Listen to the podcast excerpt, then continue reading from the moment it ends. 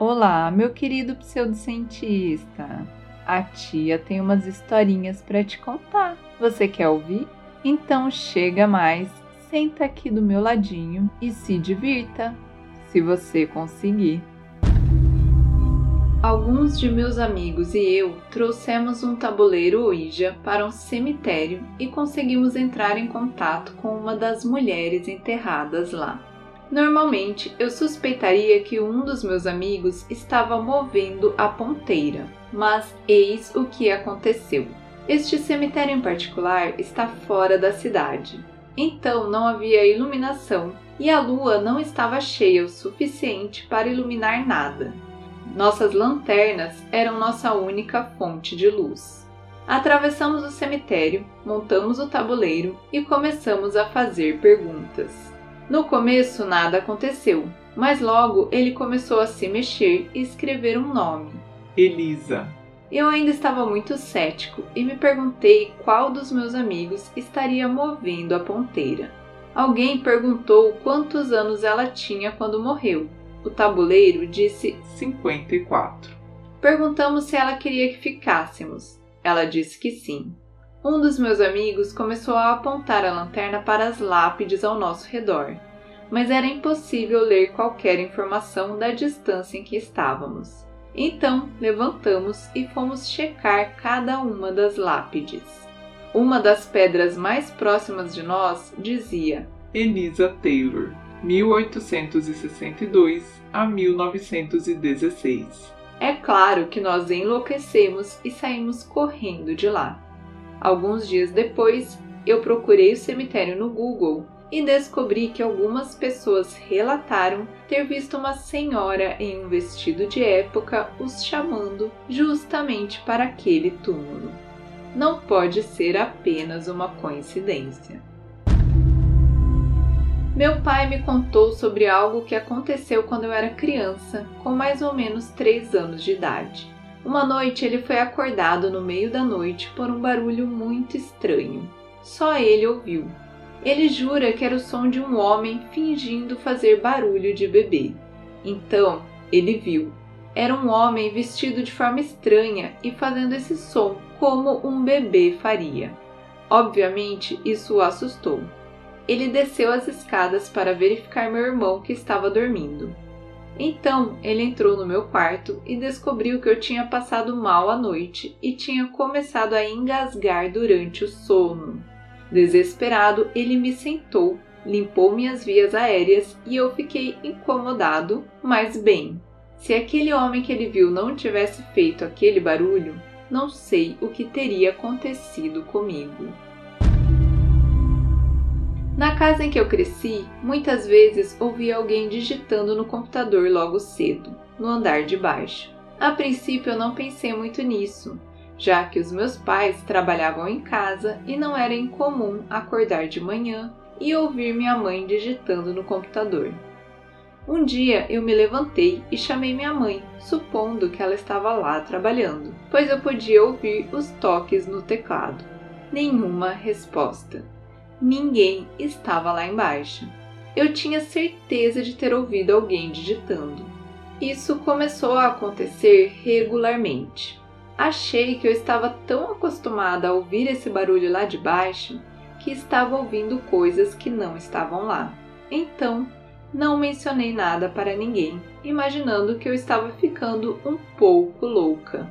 Isso aconteceu durante um período de seis meses o som de digitação rápida e cliques rápidos e furiosos de um mouse, como se alguém estivesse frustrado.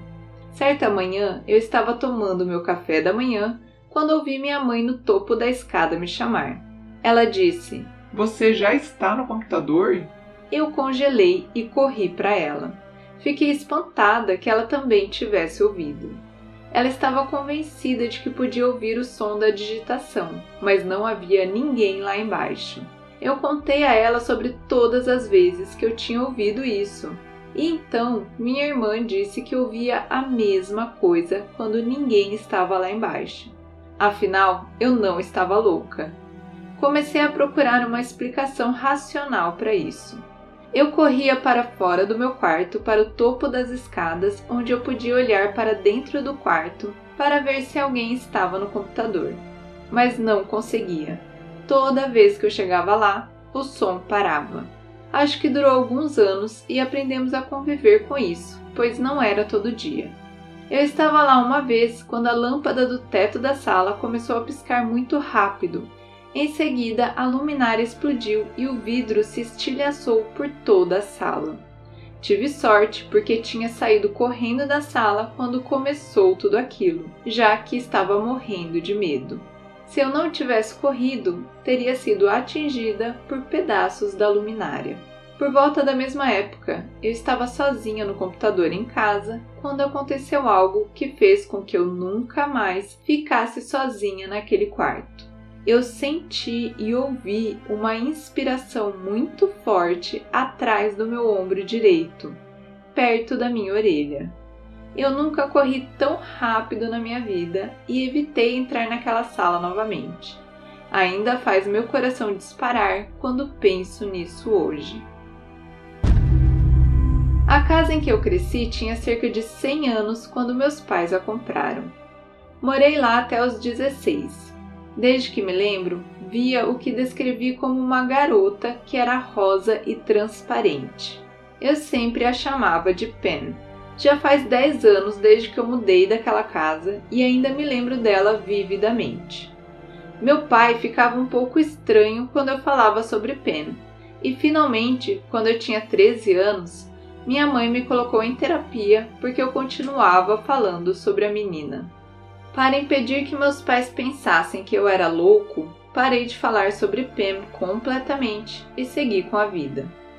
Isso foi até meus pais decidirem colocar a casa à venda, quando eu tinha 16 anos. Apenas duas semanas antes de me mudar para nossa nova casa, eu estava dormindo, mas fui acordado por Pam parada na minha porta, apontando para o banheiro que ficava do outro lado do corredor.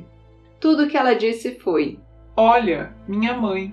E quando olhei para ver quem ela estava apontando, vi uma mulher pendurada por um fio na luminária do banheiro. Lembro que a mulher parecia estar pendurada lá por um tempo, quando de repente a bota dela caiu e eu acordei abruptamente. Corri para o quarto dos meus pais para contar o que aconteceu e minha mãe me olhou desapontada porque eu estava falando sobre Pam novamente, depois de ter mantido silêncio sobre ela por anos. Concluí que era apenas um pesadelo e voltei para a cama sem outras incidências. Até alguns dias depois.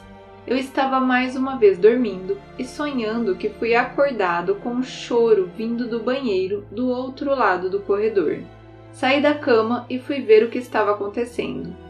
Nesse ponto, eu vi a mesma mulher que estava pendurada na luminária do banheiro, soluçando e segurando uma garotinha muito real debaixo d'água na banheira. Foi então que percebi que a garotinha era a Pen, a menina rosa transparente que eu tinha visto por toda a minha vida. E ela não estava se movendo.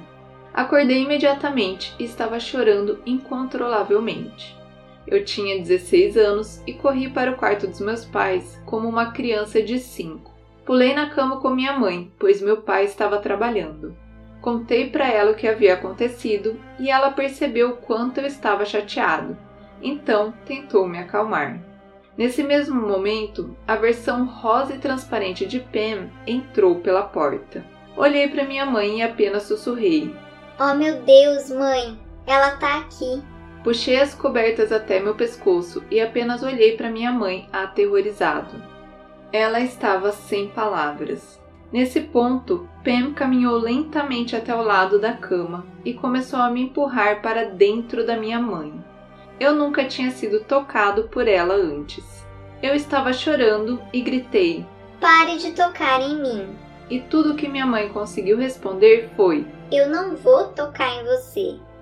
Depois do que pareceu uma eternidade, Pam parou e saiu lentamente do quarto. Chorei até dormir e minha mãe ficou acordada para ver o que mais aconteceria. Eu nunca passei outra noite naquela casa, mas duas semanas depois de nos mudarmos completamente, a casa pegou fogo. Toda a parte de trás, bem como toda a garagem, foi queimada. A casa em que minha família morou por 25 anos já foi comprada e vendida oito vezes em 10 anos. Ninguém quer ficar lá, e eu realmente acho que Pam é a razão. Quando eu era mais novo, minha mãe namorava um cara que eu vou chamar de JB. Depois de alguns meses, ele convidou a minha mãe, eu e meu irmão para irmos com ele e seu filho, que tinha mais ou menos a minha idade, para sua casa no lago para passar o final de semana. Ao chegar lá, eu já me senti muito assustado. Era uma casa com dois andares, ou três se você contar o sótão, que era realmente grande. Ela tinha sala de estar, sala de jantar e cozinha no primeiro andar e dois quartos no segundo andar. O avô de JB ajudou a construir o lugar com seu pai e depois viveu a maior parte de sua vida trabalhando como alfaiate na cidade vizinha. Subimos para o sótão para pegar alguns brinquedos de praia, porque era onde JB guardava todas essas coisas, para que ele não tivesse que levar até lá toda vez que ia. Bem, quando subimos ao sótão, reparei que no canto, cobertos com um pouco de pó e teias de aranha, havia cerca de oito manequins, alguns apenas com a parte superior do tronco e alguns de corpo inteiro nada fora do comum, considerando que um alfaiate morava lá. Eu e o filho do JB dormimos no sofá da sala, já que não havia mais camas, e quase meia-noite ouvi o barulho da escada algumas vezes. Imaginando que era minha mãe vindo verificar se estávamos dormindo, eu disse ao menino para ficar quieto e rapidamente desliguei a TV e me escondi debaixo das cobertas. Depois de não ouvir nenhum barulho por alguns minutos, olhei para fora das cobertas e vi três dos manequins se movendo pela cozinha. As partes de seus corpos não estavam se movendo, mas eles deslizavam pela cozinha. Jurei que estava sonhando, mas estava tão assustado que me escondi debaixo das cobertas com um pequeno gemido. Então ouvi-o arrastar no chão se aproximando. Vi um deles a poucos metros do sofá. Eu me escondi debaixo das cobertas e fechei meus olhos com força, esperando que aquilo fosse embora. Na manhã seguinte eu acordei e tentei não pensar naquilo, realmente esperando que fosse apenas um pesadelo. Porém, quando eu voltei para o sótão para guardar as pranchas, vi que os manequins estavam em lugares diferentes e não estavam mais cobertos de pó. Doze anos atrás, meu irmão morreu. E durante todo esse primeiro ano, muita merda super estranha aconteceu com a nossa família. A única conclusão a que posso chegar, e realmente acredito nisso, foi que ele estava tentando entrar em contato conosco. Uma semana depois de seu funeral, minha mãe estava em casa sozinha e o telefone tocou por volta das duas da tarde. O identificador de chamadas dizia que era a casa do meu irmão, então a minha mãe achou que fosse a minha cunhada. Ela atendeu e, quando disse Alô, ninguém respondeu. Então ela disse Olá, mas não teve nenhuma resposta. Então a ligação caiu. Ela esperou até às seis da tarde, quando minha cunhada chegava do trabalho, e ligou para perguntar se ela tinha voltado antes e ligado mais cedo. Minha cunhada disse que não. Ela perguntou se as crianças tinham chegado em casa mais cedo. Minha cunhada perguntou para os meus sobrinhos e nenhum deles tinha chegado mais cedo ou ligado para minha casa. Eles estavam na escola o tempo todo até o final do dia. O telefone estava pendurado na parede da cozinha e o fone no gancho. Então é impossível que o cachorro tivesse derrubado e acidentalmente pisado na descagem rápida. Achamos que foi meu irmão fazendo contato para avisar minha mãe que ele estava por perto. Minha cunhada é uma cozinheira incrível e ela tem muitos utensílios de cozinha muito especializados que você só usa para uma coisa. Por exemplo, uma certa faca que você só usaria para peixe ou algo assim. Ao longo daquele primeiro ano em que ele se foi, muitos dos utensílios que minha cunhada usava para fazer os pratos favoritos do meu irmão começaram a desaparecer. Ela não os emprestou para ninguém. Perguntei sobre isso a um amigo que gosta do sobrenatural. Ele disse: Sua cunhada acredita em fantasmas e tal? Eu respondi: Não, ela é super sensata e realmente não acredita. Então ele disse: Esse é o problema. Ele está tentando chamar a atenção dela. Ele quer que ela fale com ele. Ele sente falta dela e está tentando mostrar que ainda está por perto. Um ano depois que meu irmão morreu, o pai da namorada do meu pai morreu. E um ano depois disso, ela ainda estava tendo muitos problemas para lidar com a morte de seu pai. Então, ela foi a uma médium para ver se poderia fazer contato com ele. Então, a vidente disse a ela todas as coisas que ela queria ouvir. Sim, claro, seu pai está na sala, etc, etc. Coisas que qualquer um poderia dizer. Então a vidente disse: Seu pai está aqui, mas há um homem muito mais jovem com ele também. Ele é muito alto e magro, com cabelos escuros e óculos. A namorada do meu pai estava tendo tanta dificuldade em lidar com a perda do pai dela que simplesmente não fez a conexão com meu irmão naquele exato momento. Então ela disse: Isso não soa com ninguém que eu conheço.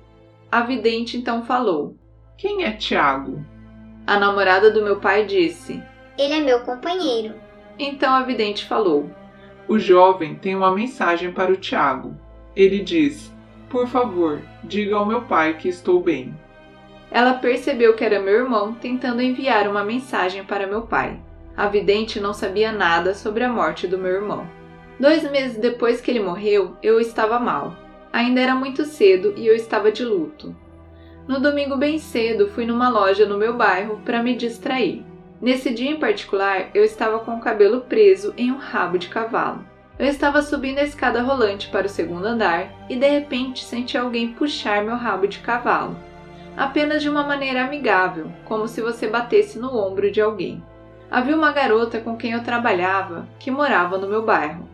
E eu pensei que cedo, em um domingo, nesse bairro, só poderia ser ela. Então eu me virei, esperando ver minha colega de trabalho atrás de mim com um grande sorriso no rosto. Mas eu estava sozinha. Não havia mais ninguém lá comigo e a loja ainda estava quase vazia. Nove meses depois que ele morreu, eu estava na cama dormindo e devia ser por volta das três da manhã. De repente, senti alguém sentar na beirada do meu colchão.